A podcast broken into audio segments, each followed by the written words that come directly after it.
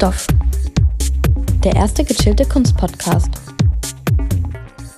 Von und mit Ines Lange und Frauke Maria Petri.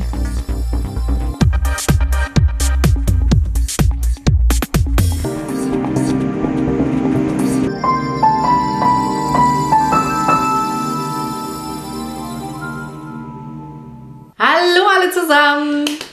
Hallo und herzlich willkommen zu einer neuen Folge, zu einer neuen Staffel Ja! Von Kunststoff. Yay! Wir begrüßen euch alle, wir begrüßen uns. Hallo Frauke. Hallo Ines. Ich freue mich super wieder mit dir hier zu sitzen. Wie geht's dir? Danke Frauke. Erstens, ich freue mich auch total. Mir geht's sehr gut. Ich habe sehr viel Energie tanken können jetzt im Sommer. Wie war es bei dir? Auch absolut voll und auch ein bisschen wieder nach dem Corona, in Anführungszeichen Lockdown, umgekommen. Und ähm, soweit ich weiß, waren wir beide in der deutschen Hauptstadt. Richtig, in der Mutterstadt. Berlin. Ähm, man ist ja auch ein bisschen rumgekommen, wenn man ein bisschen frei hat. Wir haben uns jetzt echt eine gute, lange, schöne Pause gegönnt. Hat echt gut. Und ähm, du warst, meine ich, Anfang September in Berlin. Ja. Und ich war Mitte September in Berlin. Also wir haben das knapp äh, verpasst. Und genau, heute wird es tatsächlich um eine Ausstellung gehen, in der du auch warst. Genau, wir widmen uns wieder einem etwas älteren Format jetzt. Genau. Aber was hast du denn außer der Ausstellung, die wir heute besprechen, noch so gesehen in Berlin? in Berlin. Ähm, viel von der Stadt. Ich war mal wieder meine alte Studienstadt komplett gesehen. Genau. Und ich war noch im Gropiusbau. Oh. Bei einer Ausstellung, die hochgestochen intellektuell war. Die hieß Down to Earth, was es so mal gar nicht war. ähm, ging viel um Umwelt, Klima oder beziehungsweise wie mit dem Thema seit 20. Jahrhundert so umgegangen wurde. Ja, ich habe tatsächlich von der Ausstellung gehört und ich habe gehört, die war super experimentell. Mhm. Also es gab da auch so Speaker, die mit einem geredet haben und es war irgendwie dialogisch und total Pop-up-mäßig. auch. Ja, das ist richtig, aber leider haben die sich nicht so gut zur Kennung ergeben. Mhm, also ich habe mhm. die nicht so, wir haben nicht gecheckt, was in dem einen Raum eigentlich passieren soll. Okay, okay. Vielleicht wollten die auch nicht mit uns reden, keine Ahnung. Ja. Aber da waren auch Performances, das stimmt. Mhm. In einem Raum waren so eine Performance, wo die immer einen Gedanken einfach weitergesponnen Mhm. haben. Einer hat ein philosophisches Statement gesagt und die haben über dieses Thema so lange diskutiert und sich ganz langsam bewegt, bis der nächste Besucher eingetroffen ist. Dann wurde ein neues Thema eröffnet. Das war super cool. Und es gab noch so eine ganz wilde Tanzperformance zu so rhythmischen Urklängen und dann hat eine da richtig wild sich auf den Boden gewälzt. Das war auch beeindruckend. Tatsächlich eine Freundin von mir war da und die hat mir erzählt, sie hat einen Sack Erde geschenkt bekommen. Mhm. Ja, ja, die haben da auch in einem Raum Erde ausgelegt Mhm. und da waren da zwei, die haben immer regelmäßig Erdproben genommen und Ja. geguckt, wie sich so die Mischverhältnisse sind. Super spannend. Also die, die war schon echt ganz cool, so im Nachhinein, wenn du auch erzählst, ja, da gibt's was zu erzählen. Ja. So ist nicht. Einer hat auch eine Pfütze ausgestellt, Mhm. auch ganz cool, so in den Innenraum eine Regenpfütze reinzubringen. Aber so ganz erschlossen oder zugänglich Mhm. war das nicht so. Also das war echt puh. Experimentell und Ja. sehr ähm, philosophisch, Ja, auch diskursiv. Ja, ja, doch. Ah. Genau. Und du hast in Berlin aber auch was gesehen, ne? Richtig, mein eigentlicher Plan war, dass ich ganz cool ins Berghain gehe. Nicht um dort Party zu machen, wisst ihr alle, das ist natürlich zurzeit nicht drin, sondern um dort eine Ausstellung zu gehen. Aber da habe ich keine Tickets mehr bekommen. Ja, dies war ratzefatze rastlos ausverkauft. Genau. Und ist gar nicht so günstig, muss man dazu sagen, ne? Fast 20 Euro. Ja, genau, regulärer Disco-Eintritt. Mhm. Sagt man Disco noch? Ich glaube, das ist auch. das sagt man auch nicht mehr. Meine Eltern haben immer Zappelschuppen gesagt. Das ist auf jeden Fall auch. Zappelbude kenne ich auch noch, genau. Zappelbudenverbot verhängt bekommen, ja, ja. Nee, aber das, das war es dann nicht. Aber ich war tatsächlich auch, wie du gesagt hast, in einer sehr coolen Ausstellung, zwar in Abi Warburg. Ähm, der, nur Bildatlas wurde ausgestellt im Haus der Kulturen der Welt. Und ähm, das war eigentlich eine ganz ja kunst- und kulturwissenschaftliche Ausstellung, die jetzt gar nicht einen Künstler ausgestellt hat, sondern wirklich einen Kunst- und Kulturwissenschaftler, nämlich Abi Warburg und dessen, sage ich mal, Lebenswerk, einen Bilderatlas, in dem er ganz viele verschiedene Bilder nebeneinander gestellt hat, aus verschiedenen Epochen, von verschiedenen Orten und so quasi eine kunsthistorische vergleichende Methode entwickelt hat. Und ähm, er hat das tatsächlich mit Bildtafeln und Fotografien gemacht in den 1920er Jahren. Muss ich vorstellen, Fotografien waren damals noch nicht so etabliert in der Kunstgeschichte. Stimmt, das ist eigentlich irre. Und ähm, das war quasi eine Rekonstruktion von diesem Bilderatlas. Ah, das heißt, die haben die physischen Tafeln dort aufgebaut. Das ist jetzt genau. nicht, dass die das nochmal neu verknüpft hätten oder so, sondern das, was er quasi Genau. Also der hat das ja eigentlich so ein bisschen als Hobby gemacht. Was heißt Hobby? Also er war schon Kulturwissenschaftler in Hamburg dann eben auch, war dann eben auch viel unterwegs auf Reisen, hat eben wirklich auch die Antiken studiert und mm, geguckt, ja, was... Ja, klar, schon mit einem gewissen Anspruch. Genau, genau, was setzt sich da fort. Aber er hat eben quasi sich als einer der ersten getraut, hier auch mal Hyperlinks zu setzen, mhm. die es davor nicht gab. Und ähnlich wie bei Namjoon Paik sagt man bei ihm auch, was hätte dieser Mann mit ja, dem Internet ja. gemacht. Beziehungsweise das Städel hat es ja ein bisschen fortgeführt im Internet. Mhm, also so richtig. ein Vernetzungskatalog, also genau. mit Verlinkungen, was mhm. dem Abi Warburg ja, also diese, wir haben glaube ich sogar damit, dass es ein mhm. Fortläufer oder die Grundidee war Abi genau. Warburg. Und es war auch total toll, ich fand es total ähm, beeindruckend und kann die nur empfehlen. Die läuft noch cool. bis zum 30. November. Also wer da noch rein möchte oder sich irgendwie mit Bild oder Kunst, Kulturwissenschaften beschäftigt, Super. ist echt äh, eine coole Sache. Cool.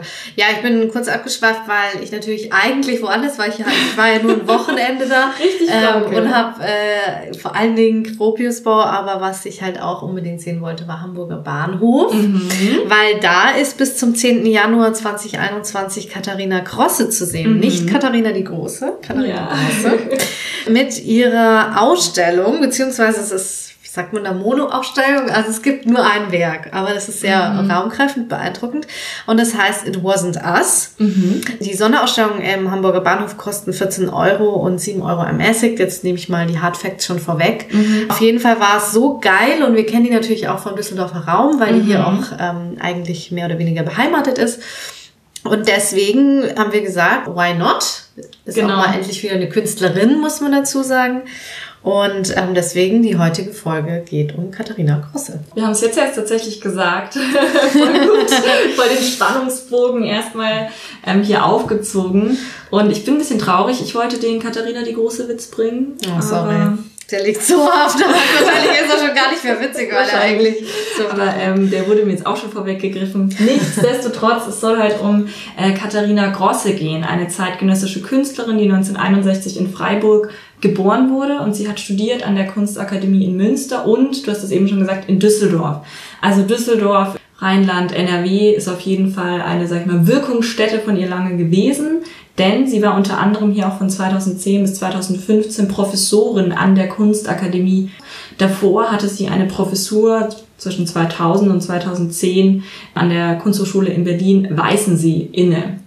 Und genau, sie hat ähm, studiert bei Norbert Thaddeus, das ist auch ein Maler, und Gotthard Graubner, ebenfalls ein Maler. Das heißt, es zeichnet hier sich vielleicht schon irgendwie so eine Art ab, ähm, in welche Richtung es denn heute gehen kann, falls man sie noch nicht kennt. Surprise! Genau, Malerei. Denn heute lebt und arbeitet sie in Berlin. Gerade ja schon gesagt, it wasn't us, da war Frau quasi für uns vor Ort. Aber bevor wir jetzt über die Ausstellung reden, vielleicht ganz kurz nochmal zu ihrer künstlerischen Praxis. Also natürlich der Wortwitz mit Katharina die Große ist insofern noch doppeldeutig interessant, weil sie riesige Werke anfertigt, mhm. so wie du gerade schon gesagt hast. Also sie arbeitet super viel mit Farbe und eben mit wahnsinnig großen Flächen und der Bildträger ist dabei eigentlich gar nicht mehr so auf die Leinwand, denn es geht mit einer Industriefarbpistole, also das ist wirklich, wenn man jetzt riesige Gebäude ansprayen würde und einem Team, das auch oft mit einem, ja, Kran agiert tatsächlich, damit man von oben auch sieht, was hier für Bildwelten entstehen. Da mit diesem, mit dieser Farbpistole wird eben, ja, der Bildträger aufgetragen. Und das Was kann auch immer das ist. alles sein, wie du gerade gesagt hast. Es kann eine Leinwand sein, es kann Kunststoff sein, Gebäudeteile, Planen und so weiter. Also diese Frau malt quasi mit Industriefarbe wirklich riesige Dimensionen, fast schon Landschaften an. Und dafür kennt man sie, dafür ist sie bekannt und genau das hat sie eigentlich auch im mhm. Hamburger Bahnhof getan. Wobei ich auch da schon einwenden möchte, mhm. malt sie oder sprayt sie? Das, das ist eine super gute Frage. Auch echt dann letztendlich nochmal so ein Gattungspunkt. Weil lustigerweise das erste, ich war da mit einer Freundin drin, liebe Grüße an die Jenny, was wir uns gefragt haben, wie ist das aufgetragen? Mhm. Weil, also man muss sich so vorstellen, ich beschreibe erstmal, der Hamburger Bahnhof war ja einer der Knotenpunkte zwischen Berlin und Hamburg. Also mhm. es ist jetzt ein Museum, war aber damals ein Bahnhof, der nach Hamburg geführt hat. Weil viele fragen sich, warum steht ein Hamburger Bahnhof in Berlin? Berechtigte Reason. Frage. Genau. Und deswegen, es gibt da eine riesen Eingangshalle. Mhm. Und in dieser Eingangshalle fängt das Werk an. Ähm, es ist wie gesagt nur ein Werk gezeigt Und das erstreckt sich noch über den Hinterhof, wo ich zum Beispiel noch nie war. Ich wusste gar nicht, dass es den gibt, mhm. was super spannend ist.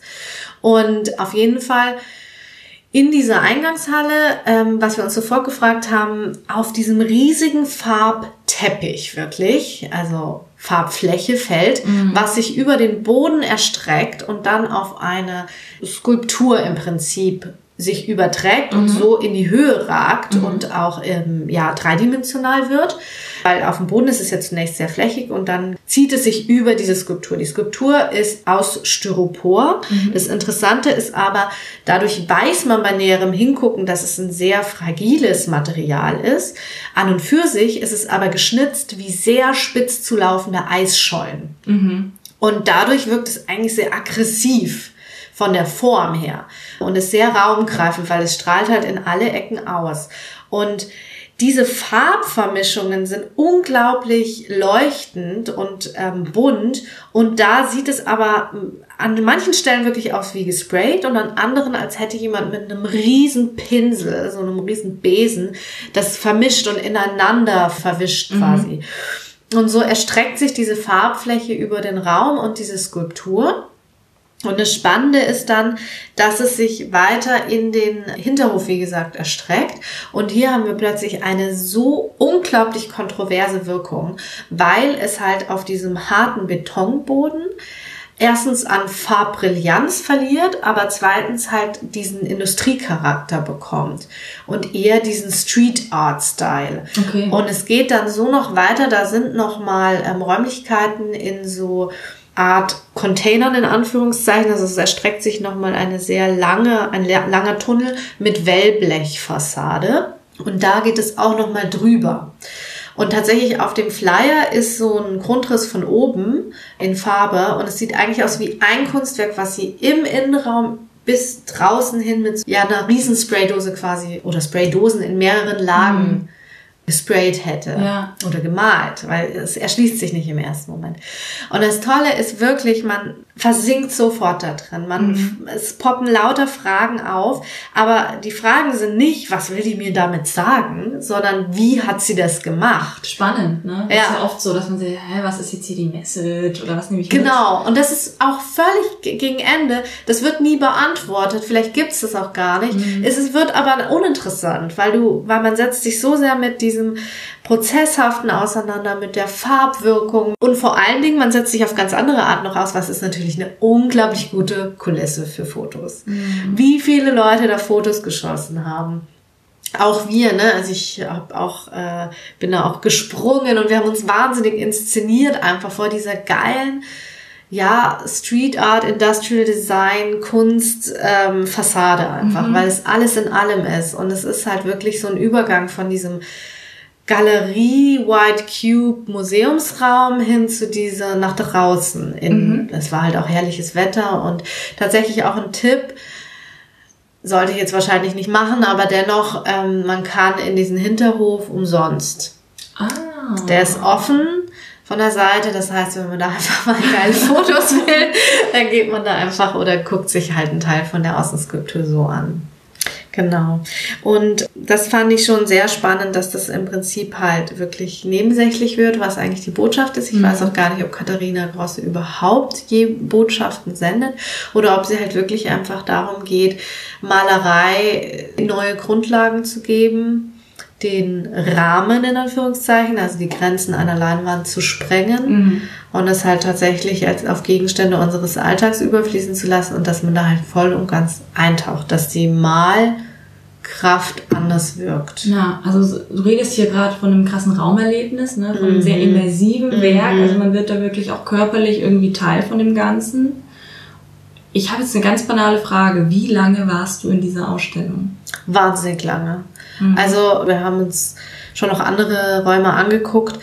Wir waren wahrscheinlich insgesamt drei Stunden drin, aber davon waren wir mindestens eineinhalb bis zwei Stunden nur mit diesem Werk beschäftigt. Und das muss man sich halt mal geben. Es ist ein Werk, ne? Mhm. Aber mhm.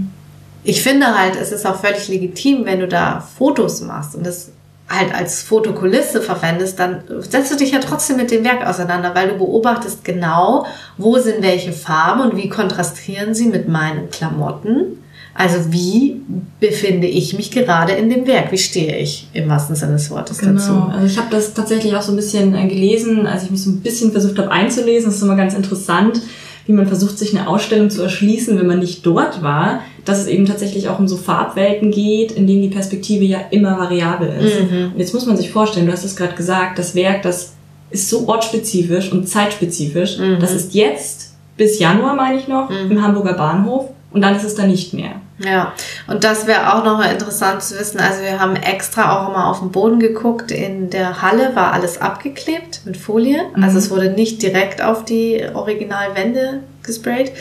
Aber im Außenraum wäre es ja auch interessant, wird es einfach vergänglich dadurch, dass der Regen da was macht oder gibt es chemische Prozesse, um diese Farbe Mhm. abzubekommen? Oder bleibt es erstmal im Außenraum? Ja, das, ist, das sind, glaube ich, alles Fragen, die gar nicht beantwortet werden, wahrscheinlich auch nicht vom Hamburger Bahnhof. Aber auf jeden Fall ist es so, das Werk ist ja irgendwie dazu da, auch dich in deiner absoluten Präsenz irgendwie herauszufordern. Mhm. Weil du weißt, es ist zeitlich begrenzt, es passt nur in diesen Raum, Mhm. in dem das gerade ist. Das ist dort entstanden. Sie war dort vor Ort, hat geguckt mit ihrem Team, wie können wir das machen. Und ja, diese, dieses Präsenzsein im Hier und Jetzt, das wird, denke ich, durch diese Farbwelt noch viel extremer. Viel mehr und man vergisst auch ähm, diese Unberührtheit der Kunst, Mhm. die ja manchmal, also Kunst darf man nicht anfassen, ist ja. Ja. so die Grundregel, wo es viele partizipative Kunstwerke mittlerweile gibt, die, wo dann explizit steht, sie dürfen. Und es ist sehr interessant, weil was bei diesem Werk passiert ist, zumindest im Außenraum, man darf ja plötzlich alles. Man darf sich drauflegen, drauf springen, man darf es auch anfassen. Und da war zum Beispiel auch eine permanent installierte Skulptur von Bruce Nauman, durch die man gehen sollte. Also es war ein Zaun, der im Prinzip zwei Gitter und die ineinander verschachtelt waren und ähm, der Tunnel wurde immer enger. Also es hatte auch was Klaustrophobisches und man musste es aber betreten. Und Jenny und ich waren so ja aktiv gerade und fanden das alles so geil und waren haben halt auch vergessen, wo ist jetzt Kunst und wo ist Realität, Mhm. also Alltag. Also noch mal mehr eine Entgrenzung. Voll, Ja. dass wir das einfach gemacht haben und dann haben es uns drei, vier Leute noch nachgemacht. Mhm. Also nicht so Corona-konform, aber es hat, es war cool, wie sich das ergeben hat einfach. Total schön. Ich habe noch einen Wortlaut von Katharina Grosse rausgehört aus einem äh, Interview. Das packen wir auch noch in die Show Notes. Und da ging es um den Begriff des Herausmalen. Sie malt sich Mhm. aus dem Museum.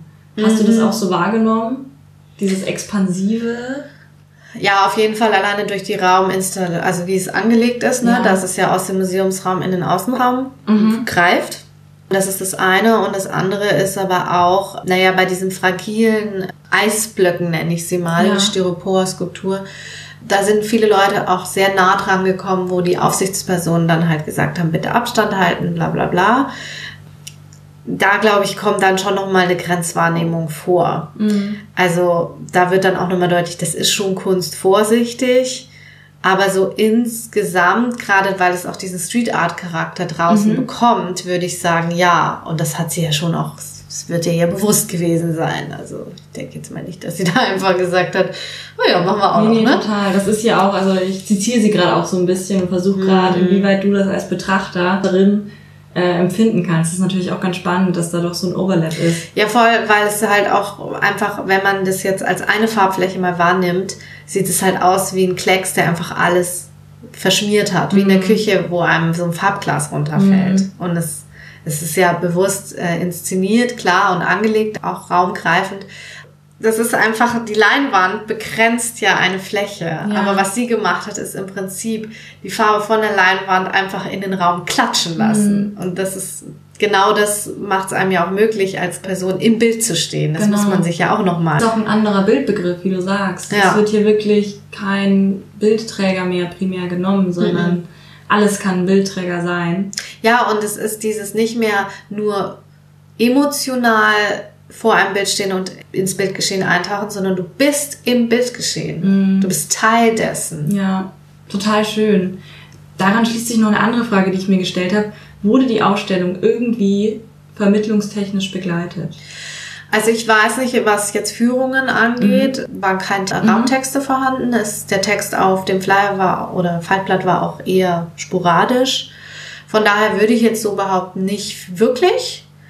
Aber wie gesagt, ich weiß, also ich habe jetzt nicht recherchiert, ob es Führungen gibt. Ne? Nee, aber das meinte ich gar nicht. Ich meinte jetzt eher auch so, so Wandtexte oder irgendwie. Nee, so direkt vor Ort nein. Ja. Und ich weiß auch gar nicht, ob es es gebraucht hat. Ja, oder das ist es nämlich das. Spannende, weil wir ja jetzt schon ordentlich darüber reden konnten, ohne jegliche Art von Ja, Text, genau, ne? richtig. Total schön. Du hattest gerade schon irgendwie sowas gesagt wie Graffiti. Hm. Sind hier noch so andere, sag ich mal, wenn man das jetzt ganz profan, kunsthistorisch irgendwie fassbar machen will? Wir hatten sowas wie Malerei, dann hattest du gleich gesagt, ah, vielleicht eher so Installation, Graffiti. Gibt es da noch so Punkte, wo du gesagt hast, das erinnert mich jetzt dran. Das sind Momente, die kenne ich von anderen Kunstwerken oder Ja gut, also es spielt natürlich mit Wahrnehmung und Sinneserfahrung, ähm, Erfahrung. deswegen würde ich halt schon auch so Leute nennen wie Anish Kapoor zum Beispiel, der mit Spiegelreflexion auch arbeitet. Ähm, und ich stehe ja sowieso immer auf sowas, was einen sofort mit körperlichen Sinnen einbezieht. Tatsächlich ist mir aber eher so, also Kunstgeschichtler auf den ersten Blick eingefallen, weil ich fand diesen Aha-Effekt so groß dass wenn ich rausgehe und der Untergrund und die Umgebung sich ändert, dass ich es, wie du sagst, in eine andere Gattung einordne, Ja. weil es verlässt den musealen Raum. Und da musste ich halt sofort an George Dickey, der sich wiederum auf ähm, Arthur Danto bezieht. Und zwar haben sie ja gegründet diese institutionelle Theorie der Kunst, dass im Prinzip das, was Kunst ist, von dem System Kunst ja, definiert wird. Und letztendlich, wenn etwas in der Galerie ausgestellt wird oder im Museum, dann hat es die Aura von Kunst und wird zur Kunst deklariert, während wenn es einfach auf der Straße steht, also festgemacht hat es Danto an den Brillo-Boxes von Andy Warhol, also ein Ready-Made, dass die im Supermarkt lange nicht die Wirkung gehabt hätten als Kunst wie im Museum. Und gleichzeitig habe ich dann halt, ich lese gerade ein Buch, das heißt Inside the White Cube von Brian O'Doherty, halt genau dieses gleiche mit dem White Cube, diese weißen Wände, die natürlich eine ganz andere Ausstellungswahrnehmung vermitteln, als jetzt zum Beispiel in der, im Salon die Petersburger Hängung. Von daher, ähm, mir, bei mir sind eher diese Kunsttheorien gekommen und und ich, kuratorische Fragestellungen. Genau, und die hätten halt ein gefundenes Fressen an dieser Ausstellung, weil in dem Moment, wo du den Museumsraum verlässt, hat es einen ganz anderen Charakter und da könnte man wirklich tatsächlich behaupten, also ich will jetzt gar nicht sagen, dass Katharina Krosse im Außenraum keine Kunst wäre. Ich will auch nicht darüber diskutieren, ob sie Kunst ist, ihre Kunstrichtung, aber die Wirkungsmechanismen, die da losgehen zwischen dem Außen- und dem Innenraum, Ja. bei diesem einen Kunstwerk wären eine gute Argumentationsgrundlage für diese beiden Theorien. Ja, total schön, dass man das da irgendwie auch so Bezugspunkte wieder findet, ne, die man hatte. Ich habe tatsächlich auch noch so ein paar Bezugspunkte gehabt.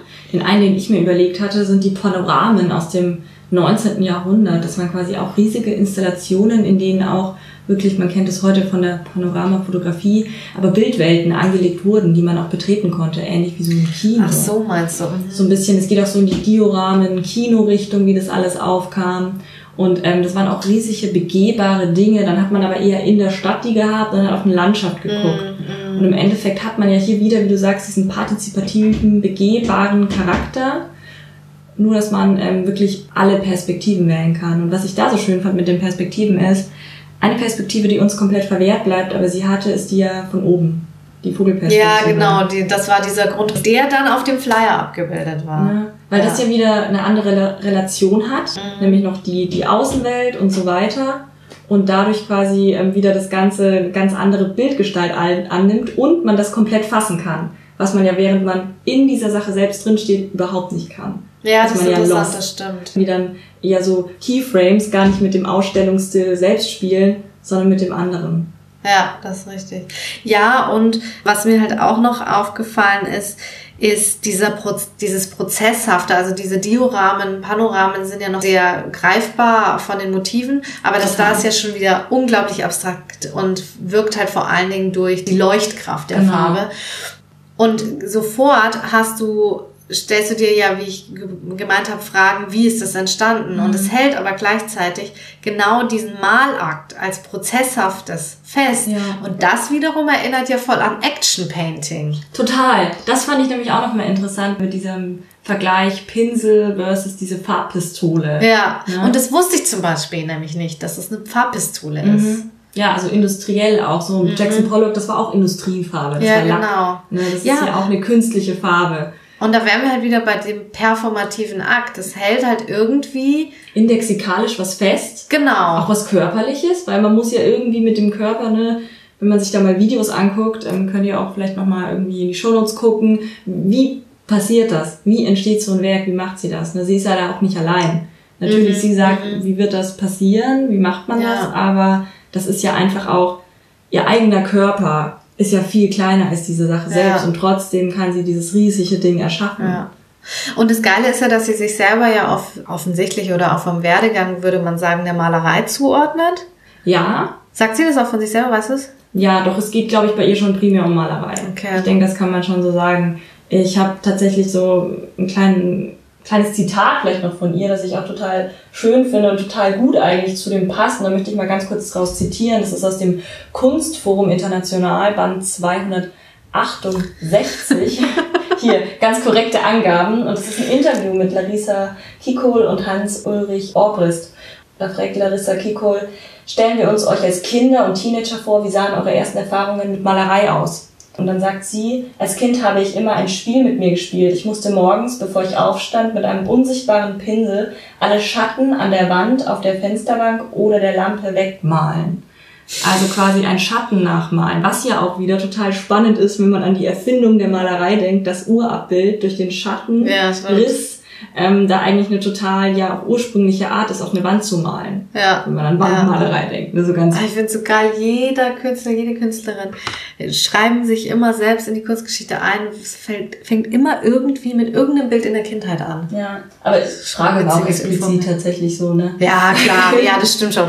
Ähm, aber das fand ich ganz schön, deswegen so viel zum Thema Malerei. Also ich denke, auch durch ihre Ausbildung kann man das auf jeden Fall so sagen. Wir finden aber, und das haben wir gerade schon eigentlich festgestellt, so viele Bezugspunkte. Genau, und das wollte ich eigentlich nämlich damit noch sagen. Sie ordnet sich da zwar ein, aber erstens, man könnte sie noch ganz woanders ansiedeln. Und wenn das sie aber ja auch viel, okay, ist immer die Frage von Selbstautorenschaft und Einteilung, Ja, aber jetzt kunsthistorisch doch nochmal betrachtet. Wenn sie das macht, dann muss ich sagen, stellt sie ihre eigene Gattung aber hart in Frage. Und das finde ich wiederum richtig geil. Weil sie, wie gesagt, es gibt keine Landwirte, es gibt keine Begrenzung der Fläche. Und das ist auch was, was in diesem Buch Inside the White Cube ganz klar kommt. Tafelbild hat es vorher schon erwähnt, hat meist einen schweren Rahmen, hat aber definitiv die Ablappung der Leinwand. Er streckt sich also nicht über die ganze Wand. Und was sie macht, sie nimmt ja den ganzen Raum ein. Ja. Und das nicht nur innen, sondern auch außen. Auf einem Bereich, wo wir alltäglich wahrscheinlich eigentlich einfach so rüberspazieren würden. Genau. Also ich denke schon auch, dass sie ähm, krass nochmal zu diesem Entgrenzungsbegriff in der Malerei beigetragen hat. Was heißt das? Wir haben hier irgendwie klassisch, sage ich mal, eine primäre Farbe, was man vielleicht auch gerade in, in der modernen Kunst natürlich viel kennt, wenn man dann irgendwie sowas denkt wie Jackson Pollock hatten wir gerade schon, ne? die Farbe irgendwie als, als primäres, wir haben hier irgendwie keine Grundierung, das passiert bei ihr manchmal schon, Mhm, dass es okay, irgendwie Häuser gibt, die erst nochmal geweitet werden, damit die Farbe noch mehr vorkommt, habe ich gesehen Geweitet. geweitet, geweitet werden. Und ähm, deswegen, also ich denke, es finden sich hier wahnsinnig viele Bezugspunkte, die eben von zwar der Perspektive noch ganz rudimentär der Malerei, wenn man auch ihre Mhm, Ausbildung mhm, ansieht, mhm. aber komplett in alles andere auch gehen kann. Ja. Ja, und es ist halt wirklich raumgreifend auch durch diese Skulptur, jetzt am Beispiel dieser Arbeit festgemacht, dadurch, dass diese Eisschollen in Mhm. alle Richtungen ausstrahlen, führt das natürlich auch den Blick. Mhm. Auch nochmal nach oben, ne? Ja, Weil man geht ja, glaube ich, tatsächlich viel drauf. genau, genau. Also und es ist, ist- alles sehr flächig, auch außen, aber die Skulptur lässt es eben in diese drei Dimensionen und verschiedene Richtungen nochmal Mhm. ausstrahlen. Auch, dass die so abgeschnitten ist. Ich habe auch gelesen, dass die zuvor animiert wurde. Also es ist alles, Ah. glaube ich, nicht willkürlich. Aha. Also, genau, kann, also ich glaube, die wurde dann immer noch so ein bisschen nachträglich irgendwie nochmal so abgekratzt, aber ist hier vielleicht doch weniger willkürlich, als man es vielleicht bei Jackson Pollock hat. Mhm, Könnte ich mir mhm, vorstellen. mhm. Wo es ja wirklich dann auch um das Körperliche davor geht. Ja. Um diese ja. Kraft, die man quasi durch diesen, durch dieses Stripping in Ja, die Leinwand richtig. äh, eindringt. Das ist Also wahrscheinlich doch mehr schon vorgeplant, was ja wieder der Malerei näher käme. könnte man so sagen, genau. Ja. Aber trotzdem lässt sich beides so gut entgrenzen und genau diese Tendenzen aufzeigen, die man irgendwie in der Malerei schon hat. Mhm. Und da muss ich jetzt noch mal kurz sagen, ich habe ja gerade hier aus diesem Kunstforum international zitiert, ähm, heißt auch Gegenwartsbefreiung Malerei. Aha. Und das passt ja gut. Ja, das ne? passt sehr gut. Dass ja. wir uns irgendwie von der Gegenwart befreien und sie gleichzeitig durch ihre Werke aber so eine absolute Präsenz schafft. Mhm. Denn nur noch bis Januar kann man das Werk sehen. Wir hatten es vorhin schon gesagt. Und fragt man sich natürlich auch, oder habe ich mich gefragt, was hat das mit Handel zu tun? So ein Werk. Wird das verkauft? Ach so, allgemein, Ja, weißt ja. du, wie sie auf dem Kunstmarkt Mhm. Habe ich gehandelt mich jetzt wird. überhaupt nicht mit beschäftigt. Aber gerade bei so einem Werk, das finde ich Mhm. irgendwie, das wären auch noch mal Gute so spannende Punkte, ne? Das stellt sich, das kann sich ja nirgend, das, das passt ja nur in den Hamburger Bahnhof. Ne? Das ist ja auch wieder ein Mhm. sehr Ab- Absurdum ortsspezifisch auch. Genau. Ja. ja, das stimmt schon. Dieser ja. ganzen Sache. Und das finde ich auch super spannend. Ja. Ja, plus du brauchst nicht nur die Fläche, sondern die Frage ist dann auch wieder, wie würde es im Innenraum eines Hauses, einer Villa wirken? Das ist auch immer noch dieser White Cube. Also im Museum hat das wirklich ganz anders gewirkt als draußen. Hat, war Ja. schönes Wetter, als du da warst? Super schönes Wetter, ja, ja. Genau. Deswegen sind auch fantastische Fotos. Ich denke, da wären noch ein paar auf Instagram, hoffe ich, da zu sehen ja, ja, auf jeden Fall. Oder sind wahrscheinlich mittlerweile schon nach Aufnahme. Genau. Sehr schön. Genau, richtig. Ja, also es war richtig toll. Ich fand es jetzt auch geil, dass wir noch so in andere Richtungen gekommen sind. Eins hast du nicht erwähnt, was du mir im Vorlauf erzählt hast, was ich aber einen super geilen Vergleich fand, war von Caspar David Friedrich. Ja, s- genau. Ähm, tatsächlich, ich habe ein bisschen, wie gesagt, versucht, in diese Ausstellung reinzutauchen. Und ähm, Frauke hat vorhin schon von diesem Eisblockartigen Skulptur erzählt, ne, die dann besprüht wurde. Und die hat mich total an das ähm, Eismeer von Caspar David Friedrich erinnert, nur im unangemahlenen Zustand. Was ich nicht kenne, das Werk. Ja, und ähm, das gleiche, so von dieser splitterartigen Aufteilung her, fand ich gerade von dieser, sag ich mal, Zentralperspektive, wenn man reinkommt, bevor man sich quasi so bewegt. Absolut. Ich habe es sofort gesehen, was du gemeint Schön. hast. Das Richtig freut cool. mich immer. Richtig cooler Vergleich. so Vergleiche kommen. Ja. Ähm, ja, vor allen Dingen ist ja auch ein geiler Vergleich von dieser romantischen, eher älteren Mhm. Kunst, auch mit Rahmung, Ja. hin zu diesem raumgreifenden, expressiven, aber von der Formation oder den Formen dann sehr ähnlichen. Werk. Das finde ich cool. Und jetzt muss ich noch einmal ästhetisch daherkommen. Da bin ich dann auch wieder beim Erhabenen. Also, dass Mhm. man sagt, wie diese Erhabenheit der Landschaft in der Romantik über quasi das Erhabene in der Farbfeldmalerei Mhm. hin zu diesem riesigen Werk, das wir nicht fassbar kriegen, dass aus jeder Perspektive anders ausschaut, Mhm. dass wenn das einer dezidiert beschreiben müsste, der komplett durchdrehen würde. Mhm. Und da sind wir ja wieder bei dieser Unfassbarkeit von etwas. Mhm. Und da sind wir auch wieder zum Gattungswechsel, weil Mhm. eigentlich sind ja nur Skulpturen ähm, von allen Seiten oder Diese Allansichtigkeit. allansichtig, ne? genau, Ja. das sollte ich mal sagen. Also auch ja. das ad absurdum führen der Zentralperspektive. Ja, genau. so. Aber halt eben auch dann, wenn man so will, ja irgendwie auch so eine, wenn du dir das in der Animation vorstellst, von so einem Tafelbild, wo so ein paar Farbkleckse Mhm. von ihr drauf sind, dann quasi einmal spuckt das Bild eine Farbwelle über den ganzen Ausstellungsraum und der Besucher wird mit eingefangen, wie so Das eine auch Welle. so ein Bewegungsmoment. So ein bisschen war das. Du wirst von dieser Farbwelle ergriffen und mit, mit ins Werk gesogen. Ja. Ja, ich hoffe, dass diese Farbwelle uns trägt und zwar noch durch die ganze vierte Staffel, die Ja. jetzt hier ansteht. Genau, die wird auf jeden Fall auch eine bunte Mischung weiterhin aus diesem Format der Ausstellungsbesprechungen, aber wir haben die letzte Staffel so genossen und auch den Mehrwert darin gesehen, dass wir auch ein paar Interviews geplant haben. Genau. Wir haben es vielleicht gerade schon gemerkt, ich habe Frauke jetzt auch ein paar Fragen gestellt, dass ich denke, man kann sich nicht nur gegenseitig hier zur Zeit interviewen, wir werden auch wieder tatkräftige Unterstützung ähm, durch äh, Gäste und Gästinnen haben.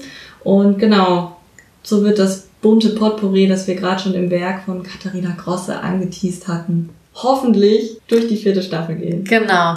Und beim nächsten Mal haben wir auch einen weiteren großen Namen, diesmal allerdings wieder ein männlicher Vertreter der Kunst. Wir verlassen ein bisschen, ähm, naja, wir gehen in eine Ausstellung in Deutschland, aber zu Keith Haring aus New York. Genau. Und Bis dahin, viel Spaß. viel Spaß mit, Mit der, der Kunst. Kunst. Tschüss. Tschüss. Kunststoff,